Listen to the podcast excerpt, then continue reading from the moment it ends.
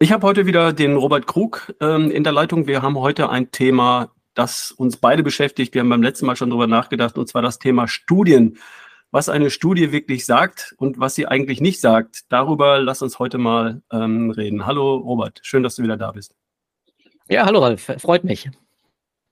Zum Thema ähm, Studien. Das Thema ist kontrovers es gibt so einen schönen Spruch, der lautet, die Wissenschaft hat, hat, die Wissenschaft hat festgestellt, dass Menschen alles glauben, wenn man ihnen sagt, dass die Wissenschaft etwas festgestellt hat. Und äh, es gibt noch einen anderen Spruch, der heißt, glaube keiner Studie, die du nicht selbst gefälscht hast. Ja. Da gibt es ein bisschen was zu diskutieren. Ähm, mir ist ein prominentes Beispiel, fällt mir gerade ein zu dem Thema, die WHO behauptet, rotes Fleisch ist ungesund. Das ist so eine Geschichte, ähm, die können wir vielleicht als Beispiel dafür nehmen, was eine Studie tatsächlich sagt und was sie nicht sagt. Bring jetzt da doch mal auf den, auf den Stand der Dinge. Richtig. Ähm, das ist ein äh, ganz ähm, essentiell wichtiges Thema, ähm, sozusagen äh, die abstrakte Diskussion über gesunde Ernährung. Ähm, äh, deswegen müssen wir das äh, besprechen. Und es gab ja auch viele Kommentare, ja, ähm, die es dann immer gibt. Und äh, wie du schon zu Recht angemerkt hattest äh, im letzten Podcast, äh, man könnte ja meinen, wir hätten überhaupt keine Ahnung. Ähm, und äh, dem wollen wir entschieden entgegentreten. Ähm, und zwar tatsächlich auf wissenschaftlicher Basis, nicht auf von irgendwie Bauchgefühl. Das Thema ist das folgende. wir haben das Problem in der Ernährungswissenschaft sozusagen, dass wir immer nicht so einfach sogenannte gute Doppelblindstudien durchführen können, die dann tatsächlich ein Thema beweisen. Und äh, das bedeutet Folgendes.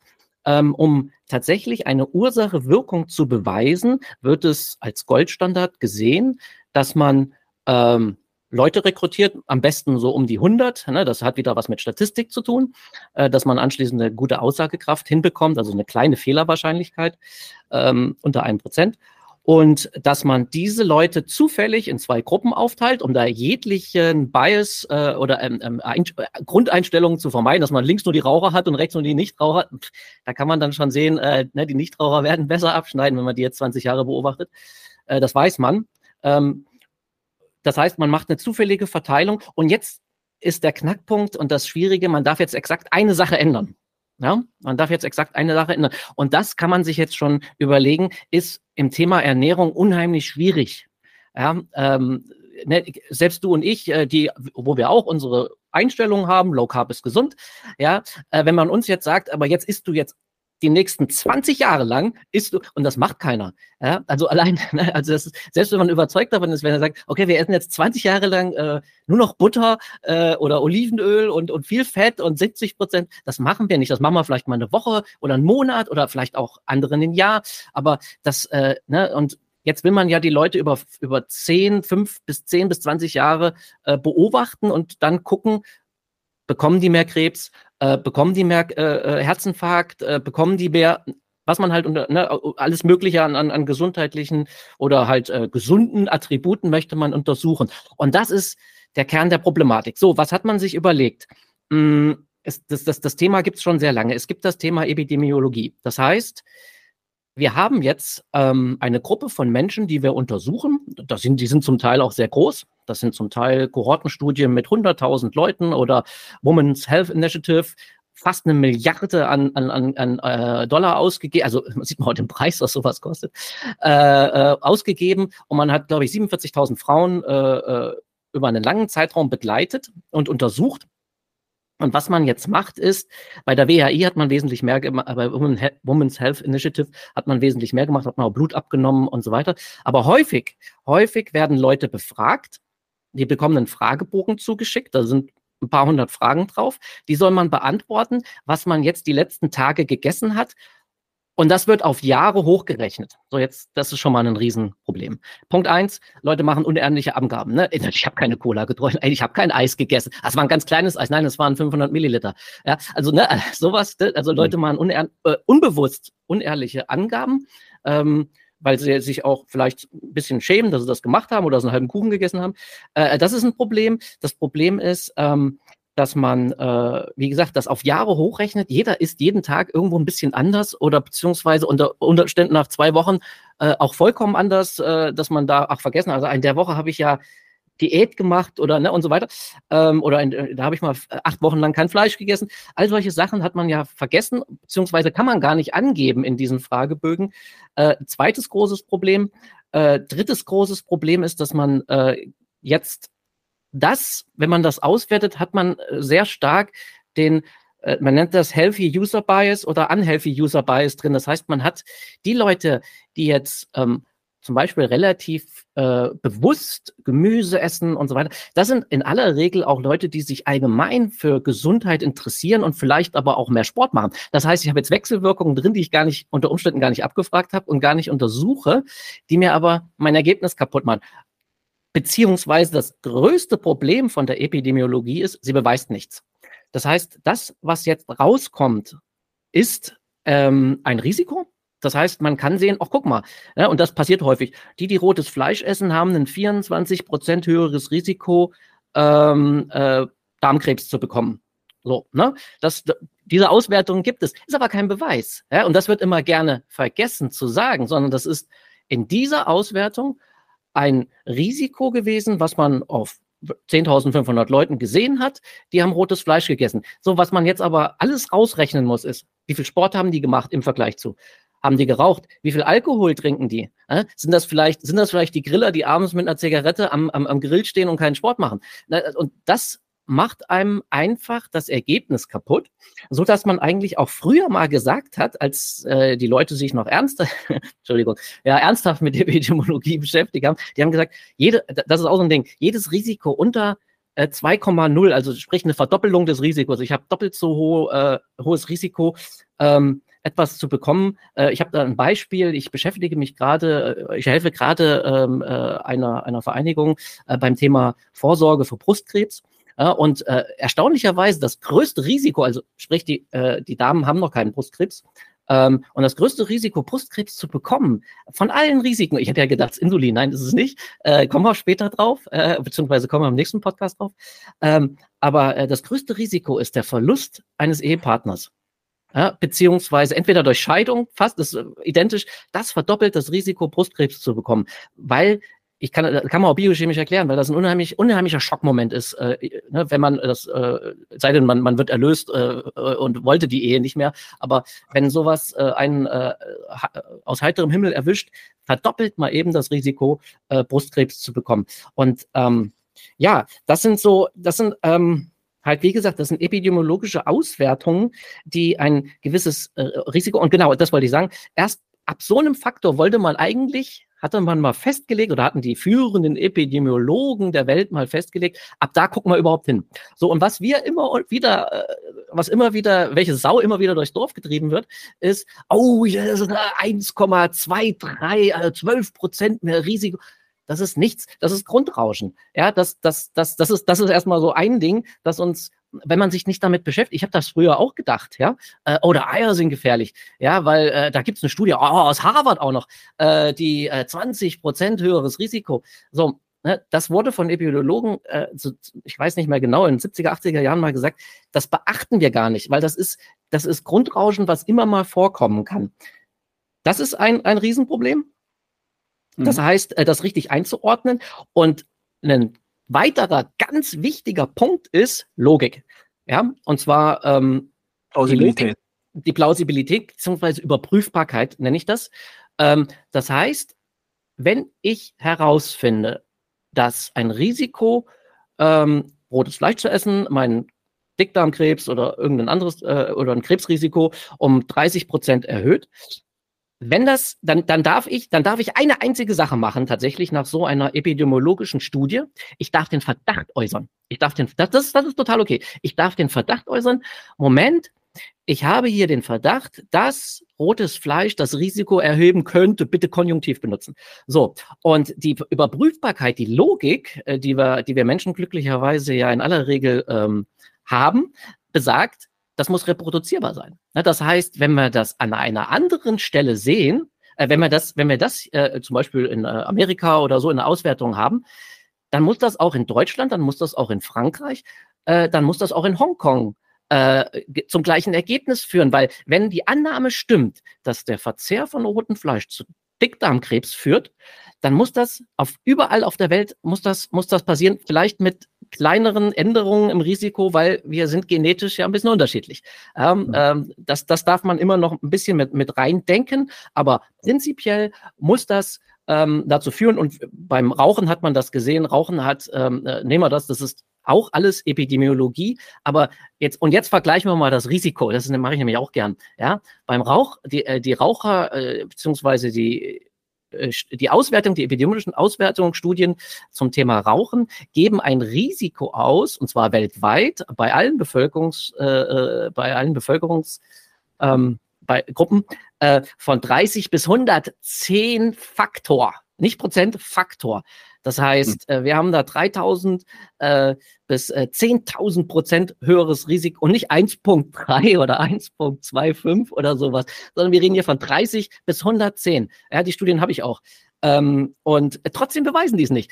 Die legen das natürlich unheimlich nah. Aber, und das hat die, hat die Raucherindustrie oder die, die Zigarettenindustrie auch immer ausgenutzt. Die haben immer gesagt, macht eine Doppelblindstudie. Nur die ist nicht, die, die ist, die ist moral, ethisch nicht machbar. Genau. Ähm, und äh, das, das ist äh, die Krux. Äh, trotzdem stellt man äh, dann halt fest, wenn Leute aufhören mit Rauchen, geht das Risiko runter. Also das ist, das ist, ja. sagen wir mal, nahe, nahe, Genau, es ist unheimlich plausibel und, und überall immer reproduzierbar. Ne? Das, ist, das ist halt mhm. auch das Wichtige. Das ist, das ist in Asien oder in, in Frankreich und in Deutschland und in Amerika genauso reproduziert. In Amerika kamen ja dann die Klagen äh, hoch äh, gegen die Zigarettenindustrie, die sich halt da gewunden mit Top-Anwälten auch gewunden hat. Und ähm, wie gesagt, aber die, die, dieser, dieser ganze Prozess, oder daraus kann man ja viel lernen, ähm, zeigt das Dilemma der Epidemiologie auf. Ne, die haben das nämlich damals zu Recht auch gesagt, ihre Statistikprofs auch als Gutachter gehabt. Das beweist nichts. Selbst ein Faktor von 30 beweist nichts. Und jetzt gehen wir hm. wieder zurück zum roten Fleisch. Da gibt's ab und zu mal so ein Grundrauschen von 1,2. Also süße 20 Prozent. Und dann muss man sich mal klar machen, was bedeutet das? Na, dann, äh, Brustkrebs zum Beispiel, ich meine, ähm, bekommen ungefähr 100 äh, Frauen von 10.000 und äh, dann reden wir jetzt hier von 120 Frauen in der Gruppe, ja, von 10.000. Auch immer das Risiko, das relative Risiko mal, mal einzuschätzen. Das, ja. das, das bedeutet ja jetzt nicht, dass jeder Fünfte oder, oder irgendwas, dass man da irgendwas, also das darf man alles, ne, äh, muss man darf alles ich, darf ich mal einhaken? Ja. ähm, wir unterscheiden ja zwei Arten von Studien. Das eine ist eine Beobachtungsstudie und das andere ist eine interventionelle Studie. Das heißt eine Studie, in der ich etwas tatsächlich verändere und gucke, was dann passiert. Ne? Genau. Epidemiologie bedeutet, ich beobachte etwas. Genau. Ich schaue mir was an und da stelle ich irgendeinen äh, einen Zusammenhang fest. Was du eben als Risiko bezeichnet hast, würde ich jetzt erstmal noch vorsichtig als einen Zusammenhang feststellen. Ne? Das ist ungefähr so, als wenn ich behaupten würde, äh, wenn im Frühling die Temperaturen steigen, dann wird Bayern München deutscher Meister. Also ich beobachte, dass steigende Temperaturen Bayern München zum deutschen Meister macht. Ganz und das ist, genau. natürlich, das ist natürlich Unfug. Das ist eine Beobachtung, die ist aber korrekt. In den letzten zehn Jahren ist das immer so gewesen. Im Frühling steigen die Temperaturen, Bayern München wurde deutscher Meister, also muss das was mit den steigenden Temperaturen zu tun haben. Wahrscheinlich spielen die in kurzen Hosen besser als in langen Hosen oder was auch immer ich da konstruieren mag. Ja. Also, es gab ja mal das wissenschaftliche Prinzip, die, als die Wissenschaft äh, erfunden wurde oder als man anfing, wissenschaftlich zu denken und zu arbeiten, hat man ja Folgendes festgelegt. Wissenschaftlich arbeiten bedeutet, ich beobachte etwas, dann stelle ich eine These auf, Nämlich Temperaturen haben einen Einfluss auf die deutsche Meisterschaft im Fußball. Und dann folgt das Experiment. Das heißt, dann probiere ich aus. Ich lasse die Temperaturen steigen, wird dann Bayern München deutscher Meister. Ich lasse die Temperaturen, wie sie sind, wird dann ein anderer deutscher Meister. So, also erst das Experiment, das ich dann auch wiederholen kann, das reproduzierbar sein muss, das nach festen Definitionen stattfinden muss. Das beweist dann etwas. Und das beweist genau das, was dieses Experiment ausgelöst hat. Ich habe einen Einflussfaktor gehabt, den habe ich verändert, alles andere ist gleich geblieben. Ist dann das passiert, was ich erwartet habe in meiner These? Ja oder nein? Alles andere ist Beobachtung. So wie wenn die, die Störche kommen, dann passieren mehr Babys, ne? weil die kommen im Frühling und im Winter wird mehr gekuschelt, also kommen die Babys im Frühling. Ganz genau. Das ist nichts anderes als eine Beobachtung. Ne? Und dann ja. haben wir hier noch einen weiteren Aspekt, nämlich ähm, eine, eine Studie, ein wissenschaftlicher Beweis würde ja auch bedeuten, dass ich mal klare Methodik anwende. Das heißt, dass ich auch definiere, was meine ich denn überhaupt mit rotem Fleisch? Was bitteschön ist rotes Fleisch? Ich wette, jeder von uns versteht etwas völlig anderes darunter. Diese Studien können zum Beispiel in Amerika gemacht werden, wo in der Fleischproduktion Hormone und Antibiotika verwendet werden dürfen. Vielleicht sind ja die das Problem. Oder in dieses rote Ganz genau. Fleisch, laut WHO kommen ja auch so Dinge mit rein wie verarbeitete Fleischprodukte, sprich Wurst. Wurst mit hohen Nitrat, Pökelsalze, Farbstoffe, äh, Konservierungsstoffe, die da drin sind. Vielleicht ist ja irgendeiner dieser Stoffe das Problem und nicht das rote Fleisch an sich. Ne? Also genau. an der Stelle krankt das Thema immer meiner Meinung nach, wenn ich eine Beobachtungsstudie habe, die gibt nur einen Hinweis, dem ich dann im Experiment nachgehen muss. Richtig. Ne? Und das ist hier, hier sind, ich glaube, sehr viele Dinge passiert. Hier hat man etwas beobachtet, nämlich Menschen, die angeben, angeben, nicht bewiesen, aber angeben, rotes Fleisch gegessen zu haben. Nehmen wir mal an, das stimmt. Und was ist bitte rotes Fleisch? Nämlich alles, was man in diese Gruppe reinpackt, verarbeitetes Fleisch, hormonproduziertes Fleisch, Antibiotika im Fleisch, billiges Fertig, Fleisch. Fertigessen von, von äh, großen Ketten, ne? Fertigessen von großen Ketten, der Burger äh, ist auch rotes Fleisch. Ne? Dass die mehr ähm, ein höheres Krebsrisiko haben, kann an vielen anderen Dingen, ne? wie du eben sagst, auch Gesundheitsbias. Vielleicht verhalten die sich weniger gesundheitsbewusst als jemand, der sagt, nö, esse ich nicht, ich esse Gemüse und vielleicht mal ein bisschen Pute oder Fisch oder so. Ne? Da, da spielen ganz viele Dinge rein. Und darum und das ist, ist das, das Problem, genau, dass man das bei der, das kann man nochmal auf den Punkt bringen, das kann man bei den Beobachtungsstudien nicht von auseinanderhalten. Es könnte zum Beispiel allein die Cola sein, die beim Burger dazugegessen wird. Äh, ich bin vollkommen bei dir, ich, äh, ich äh, bin ja auch vollkommen gegen die Massentierhaltung ähm, mhm. und, und, und, und hormonelle Behandlung und alles Mögliche, was es bei Tieren alles gibt, damit sie schneller wachsen und schneller geschlachtet werden können in, in Masse, ist absolut der falsche Weg. Äh, gibt es überhaupt kein Vertun. Äh, trotz allem könnte es sein, dass das gar nicht mal das Schlimme ist, sondern dass das Schlimme ist, äh, die, die in äh, Omega-6-Öl äh, mit, mit karzogenen äh, Elementen beziehungsweise mit Aldehyden verseuchte Pommes und die, die, das, äh, das Zuckergetränk, was daneben noch mitserviert wird in XXL-Größe, das könnte vielleicht sogar trotz allem das größere Problem sein. Man kann es nicht beweisen. Man sieht nur ja, ja. diese Gruppe, die, ne, diese angeblich rotes Fleisch in Anführungszeichen, was auch nicht differenziert wird, ähm, äh, gegessen hat, hat ein mh, hm, 20 Prozent äh, höheres Risiko. Ähm, und das ist halt, das ist halt ein ganz großes Kernproblem und du hast nochmal schön alles wiederholt, der ganze healthy, unhealthy User Bias, also der ungesunde, die ungesunde Lebenseinstellung, so könnte man es im Deutschen übersetzen, äh, spielt da mit rein, ne? dass die dann vielleicht auch die, die dreimal am Tag zu McDonalds gehen, äh, unwahrscheinlicher sich mit Pilates, Yoga und äh, Muskeltraining beschäftigen als, als die, die einen Steak essen. Ähm, oder nehmen wir die Vegetarier und Veganer mit, ne, sich halt wirklich um Ernährung, äh, mit Ernährung auseinandersetzen und versuchen, gut zu essen. Das, das, das, das weiß man ja auch. Sobald das einer macht, äh, reduziert er zig Risiken. Ja, das ist deswegen, äh, ne, das, das, das, das ist ja so. Die Blutwerte werden in aller Regel deutlich besser, wenn man sich mit Thema Essen beschäftigt. Erstmal egal wie. Wir versuchen ja noch so ein bisschen aufzuklären, äh, was jetzt das Richtige ist.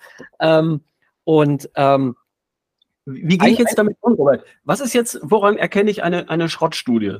Da fallen, also eine Studie, der ich besser nicht glaube oder wo ich einfach sage, na, da ist vielleicht ein Hinweis drin, aber ich sollte mal tiefer einsteigen und mich da wirklich schlau machen. Also mir fallen so ein paar Sachen ein. Kohorte viel zu gering. Ne? Also wenn jemand 15 Damen beobachtet hat oder 15 Herren und da tritt Folgendes auf, dann ist die Kohorte, also die Gruppe, die ich untersucht habe, viel zu klein, um wirklich valide Aussagen daraus abzuleiten. Richtig?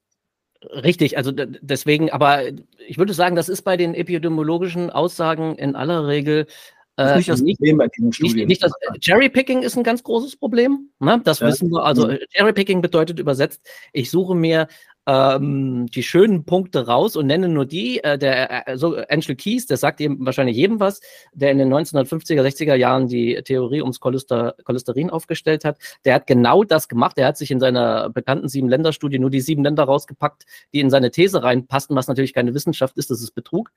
Ähm, mhm. Und die Länder wie Frankreich äh, äh und, und äh, äh, diverse andere Länder, die nicht in seine, in seine Korrelation, die er gefunden hat, oder meinte gefunden zu haben, so muss man es richtig sagen, reingepasst haben, hat er einfach weglassen, weggelassen. Ähm, mhm. Das will ich jetzt aber heutzutage gar nicht mehr unterstellen. Es ist eigentlich eher so, dass, dass das Hauptproblem, die Kohorten sind in aller Regel auch groß genug. Meistens sind es mit 10.000 Befragungen, die sie machen. Ähm, aber das, was wir aufge, aufgenommen haben, äh, das ist schon, das, das ist das Ganze halt äh, das fasst das schon sehr gut zusammen. Ich darf jetzt ähm, einen Verdacht äußern. Ja, und äh, diesen Verdacht muss ich überprüfen. Ähm, die, gehen wir nochmal auf das Beispiel Cholesterin. Da wurde das tatsächlich genauso gemacht im Anschluss, weil die Wissenschaft, also es gab ja auch richtig Gegenwind gegen seine These, Zucker äh, ist, ja, ist ja auch falsch. Äh, äh, Zucker sei unschuldig, Zucker hat mit äh, Herzinfarkt nichts zu tun. Wir wissen heute, ist es, es ist genau, es, das Gegenteil ist der Fall. Er hat ja damals sich auf das gesättigte Fett eingeschossen. Äh, das, sei, das sei das große Problem der Menschheit. etwas, was wir seit drei Millionen Jahren essen, bestimmt. Äh, allein, und äh, genau das, die, die Leute waren ja, wie gesagt, das ist ja, ist ja gerade mal äh, 1960, da kam mal 60 Jahre her. Äh, gab es ja unheimlich auch aus der Wissenschaft Gegenwind, die gesagt haben, nein, nein, ne, das, das, ist, das ist komplett falsch.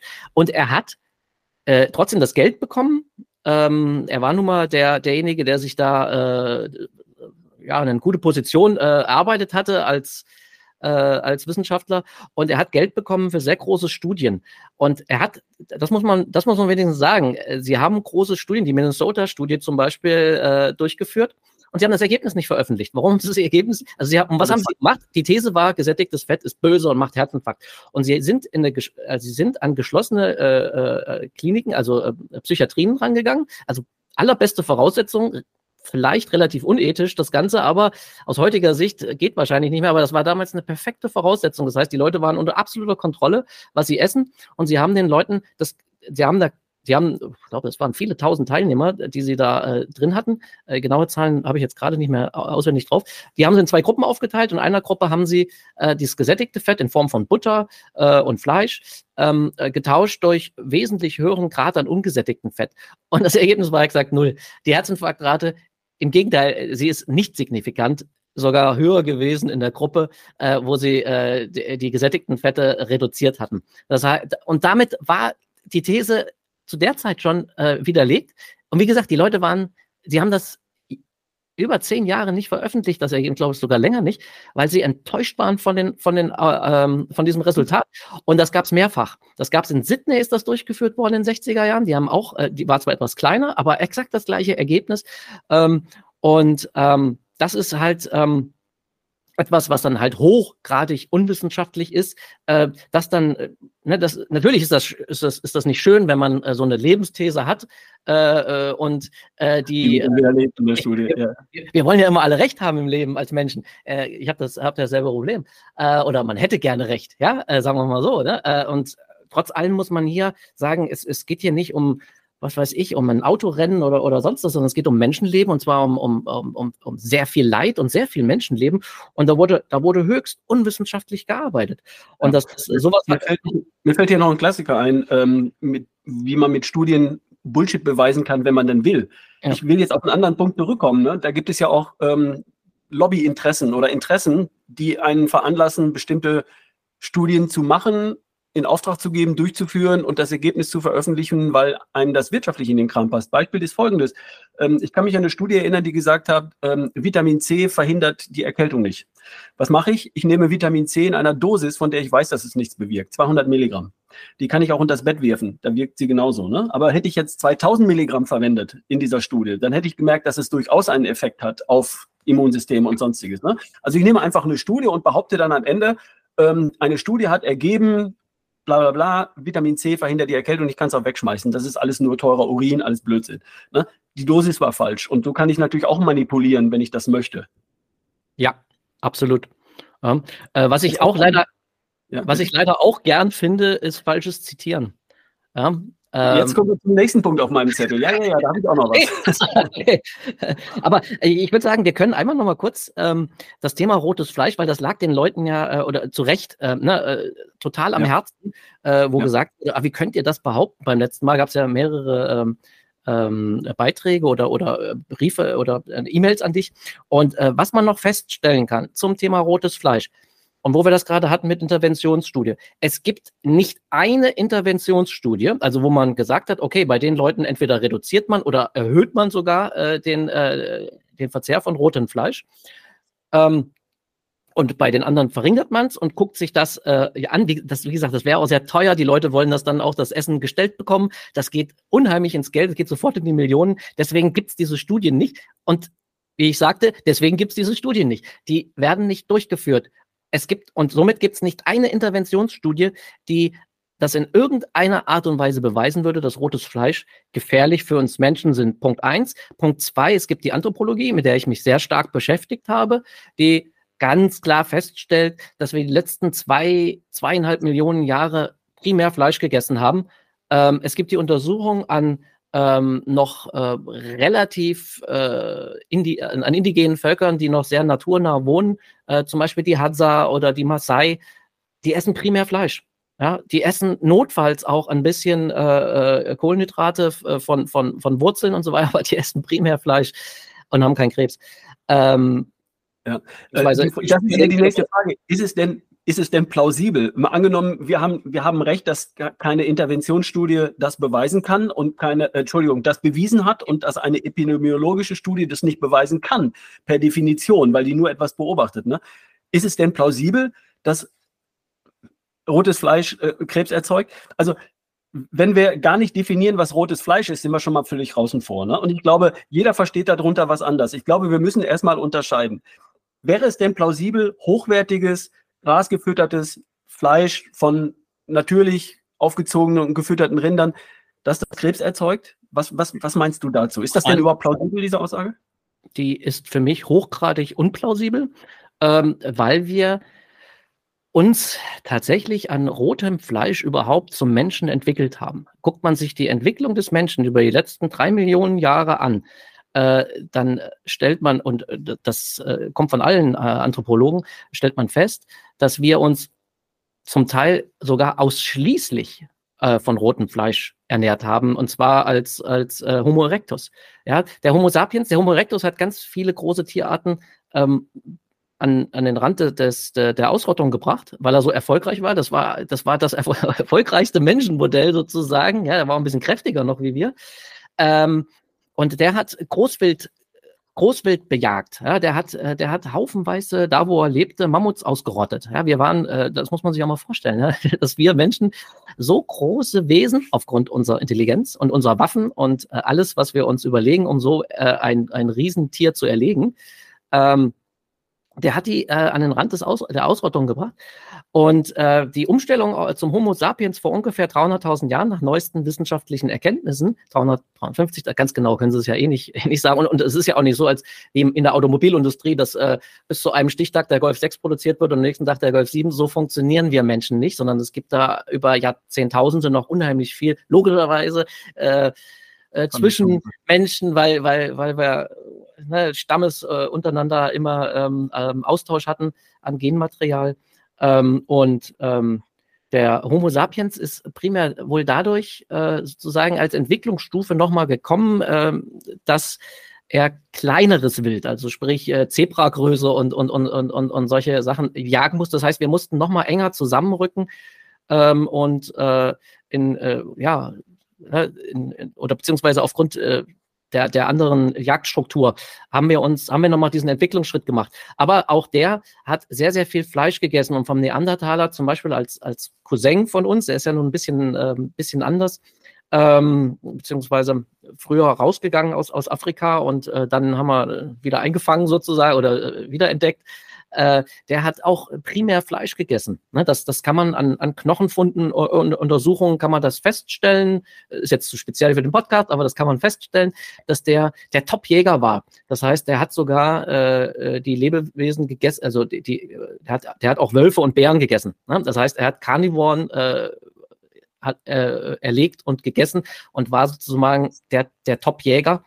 Ähm, das alles kann man äh, feststellen mit, äh, mit äh, entsprechenden Untersuchungen. Und das zeigt uns, ähm, dass es vollkommen unplausibel ist, dass gesundes, rotes Fleisch von gesunden Tier, wildlebenden Tieren oder nahezu auf der Weite stehenden Tieren, würde ich heutzutage erweitern, ist für uns Menschen absolut gesund. Und jetzt kommt dann auch die Kehrtwende, weil da auch unheimlich viel ähm, äh, gesunde Nährstoffe drin sind. Ne? Das sind nicht nur die, das sind nicht nur die Aminosäuren, das sind äh, die Vitamine, das, äh, das sind ähm, ähm, ja äh, diverse, diverse ähm, ja, Peptide, ähm, was wir, was wir aufnehmen, äh, was wir tatsächlich auch verwerten, äh, was, was nicht alles runtergebrochen wird. Also da ist, da ist so viel, das, die Mineralien, äh, oh, ich brauche nur Eisen, hä? das Eisen ist ja ein ganz großes Thema für Frauen, äh, die sich vegan ernähren, mhm. die haben dann ein Riesenproblem. Äh, die hätten kein Problem, wenn sie einmal die Woche einen Steak essen würden, ne? weil wir das Eisen aus einem Steak es ist 100% bio verfügbar. Es ist äh, genau dasselbe sozusagen, was wir Menschen haben. Ähm, mhm. Und das können wir 100% aufnehmen. Warum können wir es 100% aufnehmen? Weil wir es ja Millionen gegessen haben. Das muss man immer ja. so sehen. Da, daran ist unser, unser ganzes Verdauungssystem darauf ausgerichtet. Wir haben diesen, diesen ganz großen Bereich des Dünndarms, der sehr auf äh, Fleischverwertung äh, ausgelegt ist, der kann nicht fermentieren. Ne, da, kann man, der, Dickdarm haben wir noch, aber die Fermentationskapazität, äh, wenn man sich, äh, wenn man uns anguckt, zu unseren Cousins, den Menschenaffen, die haben einen riesen Bauch. Die haben nicht einen riesen Bauch, weil sie dick sind, sondern das ist der Dickdarm, den es bei uns nicht mehr gibt. Der hat sich bei uns zurückentwickelt, stark zurückentwickelt. Ähm, und wir haben nur eine ganz geringe Fermentationskapazität im Vergleich zu äh, Lebewesen äh, wie äh, zum Beispiel ein Gorilla äh, oder dann halt auch äh, Rumi, also Weidetiere, ähm, die, die halt, äh, für die ist das genau die richtige Ernährung, äh, weil ihr System genau über Jahrmillionen so ausgerichtet ist, dass sie Gras und Kräuter essen äh, und das äh, dann die Bakterien äh, entsprechend verwerten. Das heißt, für uns mhm. ist es hoch, es war, war und äh, ist hochgradig unplausibel. Äh, und was noch hinzukommt, was ich gesagt hatte, das wollte ich auch noch, auch noch erwähnen, das ist äh, auch wichtig, sozusagen der letzte Todesstoß in diese ganze äh, Hypothese, rotes Fleisch sei für uns gefährlich, die Sache Überbrückbarkeit. So, und ich habe mehrere sehr große Kohorten epidemiologische Studien, die überhaupt kein Risiko finden bei rotem Fleisch. Selbst, selbst wenn wir das rote Fleisch ne, zusammenfassend mit allem, was dabei ist, was uns nicht gefällt, was wir niemals essen würden, diese Fertigwurst im Aldi und, und all sowas, das gehört, das, das, das kauft man nicht, äh, äh aus ganz vielen Gründen. Ne, ähm, mhm.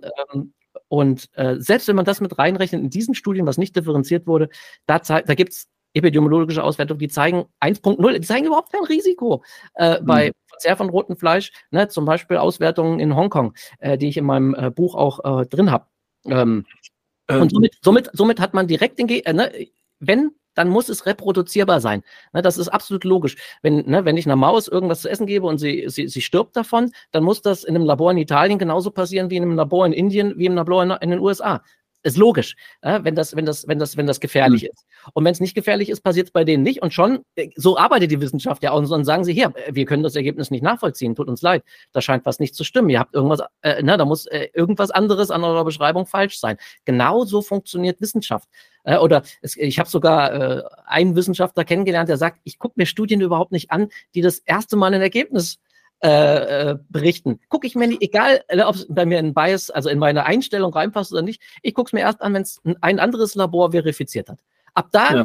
höre ich zu. Ja, und äh, ist natürlich ein altes, war, der ist über 70, der weiß, äh, wovon er redet, er hat 50 Jahre Wissenschaft, äh, wissenschaftliches Arbeiten im Blut.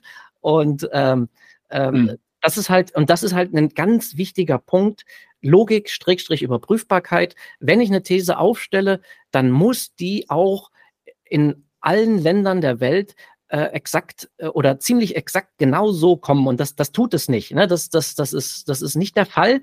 Ähm, und da, dazu halt, was wir gesagt haben, dass man immer sowas, sowas reinschwingen kann in seine epidemiologische Aus, äh, Auswertung, das muss man halt zur Kenntnis nehmen. Dies, die, die Aussage mhm. ist einfach, und das, das, das ist, finde ich, wichtig, rotes Fleisch ist nicht krebserregend, rotes Fleisch ist hochgradig gesund für uns Menschen, wenn es, wenn es aus einer guten äh, ja, aus einer guten Quelle kommt. Und das ist auch in Deutschland zumindestens äh, und äh, in äh, Österreich und Frankreich genauso äh, möglich, dass man äh, gutes Weidetier, Land, äh, Weidetier äh, kaufen kann. Ähm, da da gibt es zig Möglichkeiten, äh, sehr gute Online-Möglichkeiten auch. Ähm, äh, sowas zu kaufen von Bioland oder Demeter-Betrieben. Das, das ist so der, meiner Meinung nach so, wenn man den Bauern nicht kennt, wenn man den Bauern kennt, ist auch nochmal eine Sache, aber wer tut, wer kennt heutzutage ja. schon noch seinen Bauern? Ich glaube, das ist wichtig, genau. Also diese, diese Kernaussage, ähm, die kann man so nicht stehen lassen, weil sie so plausibel nicht ist, wie sie erscheint. Beweisen tut sie ohnehin nichts. Sie könnte ja aber theoretisch trotzdem stimmen. Ne? Also eine Beobachtung ist erst einmal da, aber die Nachprüfung ergibt bisher nicht, dass da wirklich was dran ist. Und ähm, die beweisenden Studien, die gibt es dazu nicht, muss man einfach feststellen. Und es scheint auch nicht plausibel. Es scheint in keiner Art plausibel zu sein. Jetzt gibt es aber natürlich noch einen Aspekt.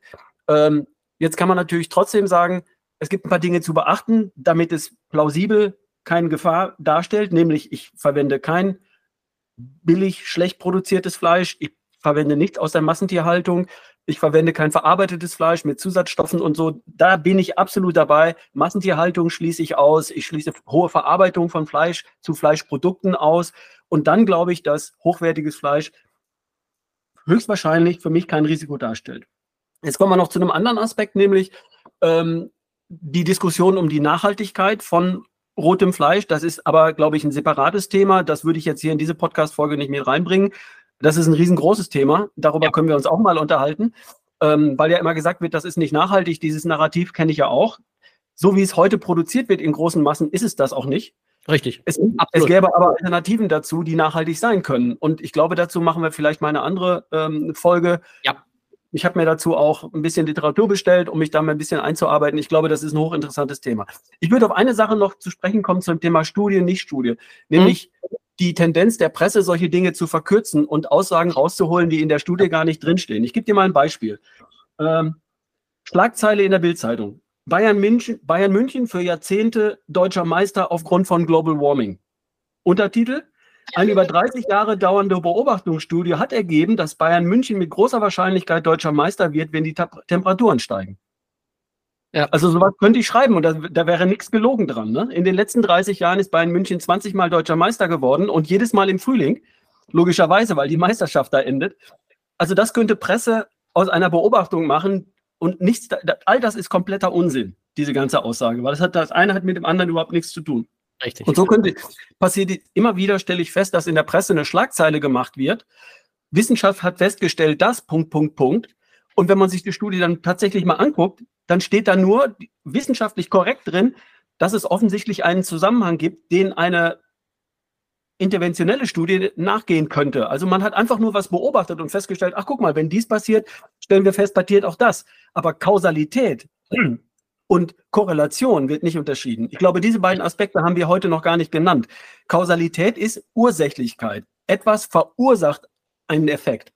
Und Korrelation ist nur, dass Dinge nebeneinander auftreten vielleicht zufällig. Ne? Ja gut, äh, indirekt haben wir das schon benannt. Äh, äh ich, ich, ich, ich, bilde es nochmal ab auf das, was wir schon gesagt haben. Äh, Korrelation ist Epidemiologie. Ne? Das sind mhm. Assoziation, Korrelation. Das ist nichts anderes. Und das erlaubt nur den Verdacht. Ursache-Wirkung ist das, was ich ganz am Anfang gesagt habe, der Goldstandard. Das heißt, ich habe eine, hab eine Gruppe, ich habe eine Kontrollgruppe und ich ändere genau eine Sache und werte das dann nach einem angemessenen Zeitraum aus. Das, das, ist, das ist die einzige Studie. So werden ja viele, äh, so werden ja eigentlich alle Medikamente zum Beispiel ne, äh, ähm, äh, überprüft, ob sie Wirkung haben und ob sie auch äh, äh, einigermaßen verträglich sind. Ne? Genauso äh, werden Medikamentstudien aufgebaut. Und das ist, das ist der sogenannte Goldstandard. Das kann man hin und wieder ähm, tatsächlich auch mit Ernährung machen. Ich kann da ein, ein prominentes Beispiel bringen, ähm, was ich nämlich in all meinen Studien drin habe. Das ist die ähm, Intervention ketogene Ernährung ähm, bei Diabetes Typ 2. Ja, und da haben wir äh, dass die, äh, nach einem Jahr das Ergebnis gehabt ähm, in der Gruppe von 250 äh, Diabetikern, wohlgemerkt Diabetikern sind zum Teil über 10 bis 20 Jahre schon Diabetes hatten, das also Härtefälle, die, Klammer auf, von Diabetes-Medikamentstudien nicht mehr benutzt werden, weil die Leute schon echt als schwer, schwere Fälle gelten. Die hat man auch explizit in der Studie mit aufgenommen gehabt von Sarah Hauberg. Und ähm, das Ergebnis war, 60 Prozent hat man nach einem Jahr in Remission geschickt. Das heißt auf Deutsch, sie sind nicht mehr Diabetiker Typ 1. Äh, typ 2, Entschuldigung. Nicht mehr Diabetiker Typ 2. Ja, 60 Prozent. Ja, durch, eine, durch einen Eingriff ja, einer Ernährungsumstellung. Das ist eine gut das ist eine gut gemachte, die hätte die, sehr gut wäre gewesen, wenn man die Kontrollgruppe hat. Die haben dam damals kein Geld für die Kontrollgruppe gehabt. Die haben gesagt, die Kontrollgruppe ist, ist die große Bevölkerung da draußen, wo halt äh, mhm. nichts, ne, wo, wo es äh, in aller Regel immer, schlicht, immer schlimmer wird, die Dosen und so weiter, was die Leute an Medikamenten nehmen müssen, egal jetzt was, geht über die Jahre immer weiter hoch.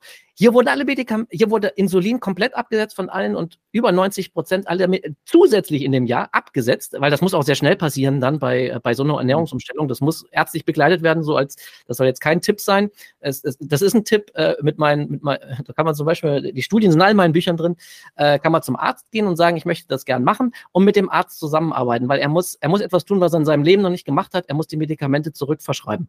Ja, das heißt, die müssen, abge die müssen in, in aller Regel innerhalb von zwei bis vier Wochen müssen die sehr stark reduziert werden. Das muss man mit dem Arzt zusammen machen, Ausrufezeichen. So, aber das ist zum Beispiel, das ist so ein, so ein, so ein, das ist mal eine Studie, wo mit Ernährung richtig gearbeitet wird und auch eine Intervention gemacht wird. Ja, und sehr zum Positiven innerhalb tatsächlich einer relativ kurzen Zeit. Hm. Also man kann mit äh, guten Studien auch im Bereich Ernährung was tun, aber es ist, wie du sagst, natürlich aufwendig, verstehe ich vollkommen. Ähm, üblicherweise mit, wird mit Befragungen gearbeitet, die ungenau sind, weil Leute bewusst oder unbewusst dann doch nicht so ganz die Wahrheit sagen. Und ähm, es ist auch zum Teil ethisch nicht machbar, ähm, verrückte Ernährungsprinzipien, die Leute 20 Jahre machen zu lassen, um einen, einen wissenschaftlichen äh, Aussage daraus abzuleiten. Und man könnte die ja tatsächlich in, in die Krankheit schicken mit, mit schlechten Ganz Dingen genau. oder so. Ne? Insofern ist das ein bisschen schwierig. Aber Plausibilität ähm, ist da schon wichtig. Und sich auf eine Aussage zu verlassen, wie die Wissenschaft hat festgestellt, äh, dass Menschen, die rotes Fleisch essen, mehr, mehr Darmkrebs kriegen oder sowas, ähm, die ist mit aller, aller, allerhöchster Vorsicht zu genießen. Wenn man sich das anschaut und auf Plausibilität überprüft, dann stellt man fest, nein, so nicht. Jetzt hätte ich noch eine Frage an dich. Das weiß die WHO doch offensichtlich, offensichtlich auch, was wir jetzt gerade besprochen haben. Wieso stellt sich die WHO dahin und, und äh, erklärt, rotes Fleisch ist äh, ähnlich gefährlich wie Rauchen? Ich habe diese Aussage mal gehört. Vielleicht ist das aber auch eine Verkürzung der Presse gewesen. Vermute sogar, dass es eine Verkürzung der Presse war. Weil, dass man das in einen Topf wirft, das kann ja wohl nicht ernst gemeint sein. Ich würde es abkürzen. Das ist auch ein extra Podcast. Okay. Das Thema ist, glaube ich, sehr groß. Ich würde ein Wort dazu, Politik. Ähm, ja. Und, und ja. da, da geht es da geht's auf, das, auf das dünne Eis oder das gefährliche Eis der Politik. Äh, das sind, das sind ähm, politisch und auch ähm, zum Teil, ja, das sind, das sind politische Sachen, das sind finanzielle Sachen und ähm, es ist zum Teil auch glaubensgetrieben. Das ist, das ist leider ein Riesenproblem. Ja, und das sollte natürlich in der Wissenschaft überhaupt keinen äh, keinen äh, Zugang haben, aber das, das ist leider so, das muss man feststellen. Ähm, Politik passt ja. sehr gut.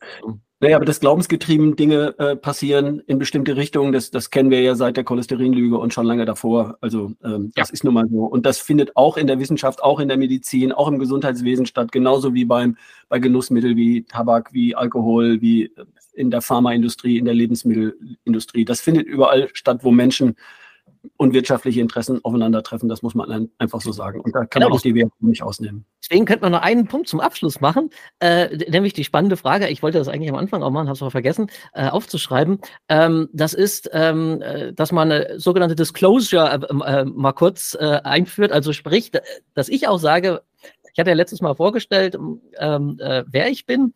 Und ähm, ich kann sagen, ich arbeite ich arbeite äh, eigentlich, ich arbeite nur für mich. Mein Interesse ist tatsächlich, ähm, letzten Endes sind nur meine Bücher. Ich versuche in den Büchern äh, die Wissenschaft so gut wie es geht äh, halt abzubilden. Ähm, und ich habe keine, keinerlei Connections äh, zu irgendeiner Industrie.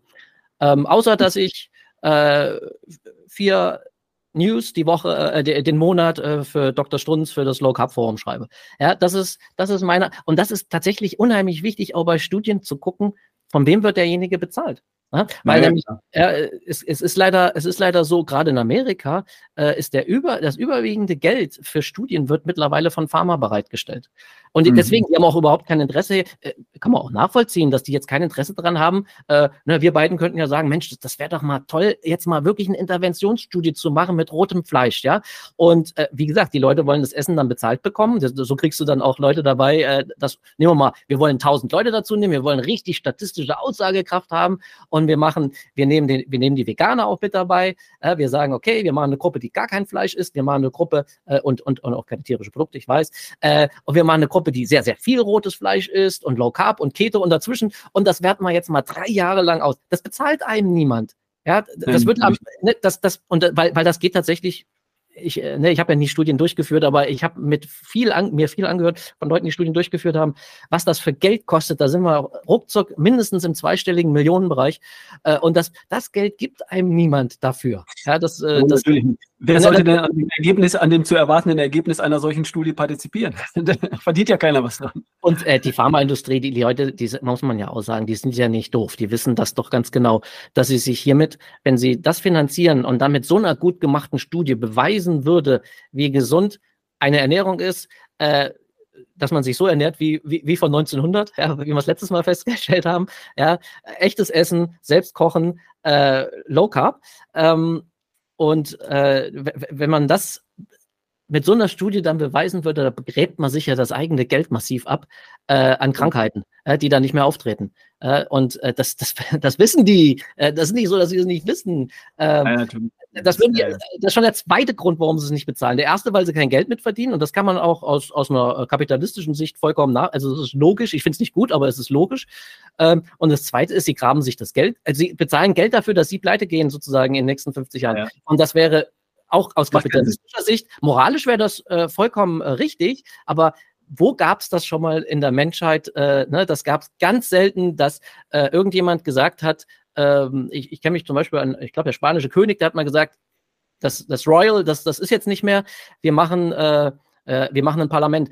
Das ist ultra selten, dass so etwas freiwillig passiert, dass jemand sich selbst sozusagen aufgrund seines Intellekts sagt, ich trete zurück, äh, beziehungsweise ich sehe, das andere System ist ein besseres System und äh, wir müssen das ändern.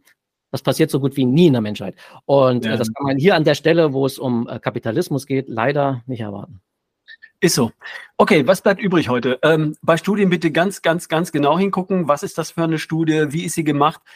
Zeigt sie einen Zusammenhang auf oder beweist sie tatsächlich irgendwas und dann auch mal den gesunden Menschenverstand einschalten, ein bisschen überlegen bei, bei Dingen, ne? also dass Bayern München und die steigenden Temperaturen, Global Warming, dass das miteinander nichts zu tun hat, äh, das sollte einem der gesunde Menschenverstand schon sagen. Und ähm, ja, aber ich sehe tatsächlich das Problem, dass so eine Aussage der WHO oder ein immer wieder wiederholtes Narrativ, ähm, dass das natürlich bei den Menschen verfängt. Das bleibt schon auch hängen. Ne? Da, da, da, du kannst Meinungen machen. Jahrzehntelang haben wir geglaubt, dass äh, das Fett ist der Böse und der Zucker ist harmlos. Meine Mutter glaubt es bis heute, weil sie einfach ihr gesamtes erwachsenes Leben lang mit diesem Narrativ gelebt hat. Die hat ja. immer die Butter vom Brot gekratzt, weil sie gesagt hat, die Butter ist das Problem und nicht wusste, dass eigentlich das Brot unter der Butter das Problem ist. Ja. Und sie leidet bis heute unter den Folgen davon. Und es ist ja auch nachvollziehbar. Und heute wissen wir es auch wissenschaftlich belegt, dass das ein falsches Narrativ war. Aber das bleibt einfach über Jahre und Jahrzehnte hängen und das ist wirklich eine traurige Geschichte. Und wir versuchen ja hier im Podcast auch ein kleines bisschen ähm, Aufklärung zu betreiben und auch das Thema Studien mal ein bisschen zu hinterleuchten, und deswegen bleibe ich bei der Aussage, ich glaube keiner Studie, die ich nicht selbst gefälscht habe. Nein, also eine Studie, die dem Goldstandard entspricht, die, die doppelblind ist, die ähm, eine Interventionsstudie war und die nach guten wissenschaftlichen Standards gemacht wurde, vorne und hinten, der glaube ich absolut. Ich glaube an das wissenschaftliche Prinzip. Ich beobachte etwas, dann stelle ich eine These auf, dann überprüfe ich sie im Experiment, validiere die Überprüfung immer und immer wieder und dann kann ich einen Beweis daraus ablegen, lesen und dann muss ich sie auch richtig interpretieren und die richtigen Aussagen, die richtigen Kernaussagen veröffentlichen und dann kann ich damit arbeiten und alles andere bitte Vorsicht und bitte Vorsicht. Lieber Robert, für heute schönen Dank. Hast du noch ein Schlusswort? Wir, wir widmen uns gleich dem nächsten Thema. Nee, das, das war, ich hoffe, dass das von Interesse war. Ähm, äh, das wäre so das Schlusswort. Ich hoffe, dass es von Interesse war. Es ist aber ein elementarer Kern sozusagen ja. überhaupt ähm, äh, um uns, um uns, weiter, uns beiden weiter zuzuhören, äh, sozusagen, äh, äh, aber auch um einen Schlüssel zu bekommen, warum gibt es so viele widersprüchliche Aussagen ähm, und äh, äh, wieso, wieso haben wir genau diese Aussagen oder wieso favorisieren wir gewisse Ernährungsprinzipien. Ja, das ist sozusagen ein bisschen, ich hoffe, dass es nicht zu trocken war, aber es, ist, es ist halt absolut Schlüssel zum Verständnis. Ähm, und äh, ich, ich muss auch sagen, bevor ich mich mit dem Thema beschäftigt habe in äh, 2016, 17, als ich das äh, mich äh, da rein reingelesen habe, selbst ich würde sagen in 2016, 17 habe ich das noch nicht verstanden. Da war für mich eine Studie. Äh, ich, äh, die Unterschiede waren mir nicht richtig bewusst, auch wenn ich äh, vier Semester äh, Statistik hatte im, in meinem Studium. Äh, das hilft mir heutzutage ein bisschen äh, vom Verständnis her, aber ähm, war mir das nicht klar. Und äh, wenn ich gelesen habe Harvard, dann dachte ich auch, Gott spricht. Ähm, mhm. Und das ist leider überhaupt nicht der Fall. Ähm, da gibt es auch Interessengruppen und äh, die, die, äh, die, die, das, das, das wird zum Teil ähm, halt zum Manipulieren benutzt und das macht, das ärgert mich total. Äh, ja. das, das ist leider ein genau. Riesenproblem. Ein Hauptthema ist, dass halt das, was wirklich in der Studie steht, ja am Ende gar nicht veröffentlicht wird, sondern da wird ein Abstract veröffentlicht und daraus macht die Presse eine Schlagzeile. Ja. Ne? Oder, oder auch Wissenschaftsjournalisten mit bestem Wissen und Gewissen, weil sie das da auch glauben wollen, was in dieser Aussage steht oder ja. sowas. Ne? Verkürzen das und machen eine Aussage draus, die so einfach nicht haltbar ist. Und ähnliches ist es da sicher auch passiert. Und ähm, da einfach ein bisschen Vorsicht walten. Aber wir werden nicht verhindern können, dass Leute, wenn sie etwas glauben wollen, dann finden sie auch Belege dafür, vermeintliche oder korrekte. Ja, ja. Und dann, dann, wird auch geglaubt, was geglaubt werden will. Und dann ist das ist auch so. Wir können einfach nur aufkleben. Wir, ich sage immer, ich habe, ich gebe so einen Brotkorb an Informationen raus, ich, so als wenn ich dir einen Obstkorb hinhalte und sage, nimm dir raus, was dir gefällt. Ne? Also, wie gesagt, ich packe da nur rein, wovon ich überzeugt bin, aber der eine nimmt sich einen Apfel, der andere nimmt sich eine Birne, der dritte eine Trauben oder eine Banane oder sowas. Ne?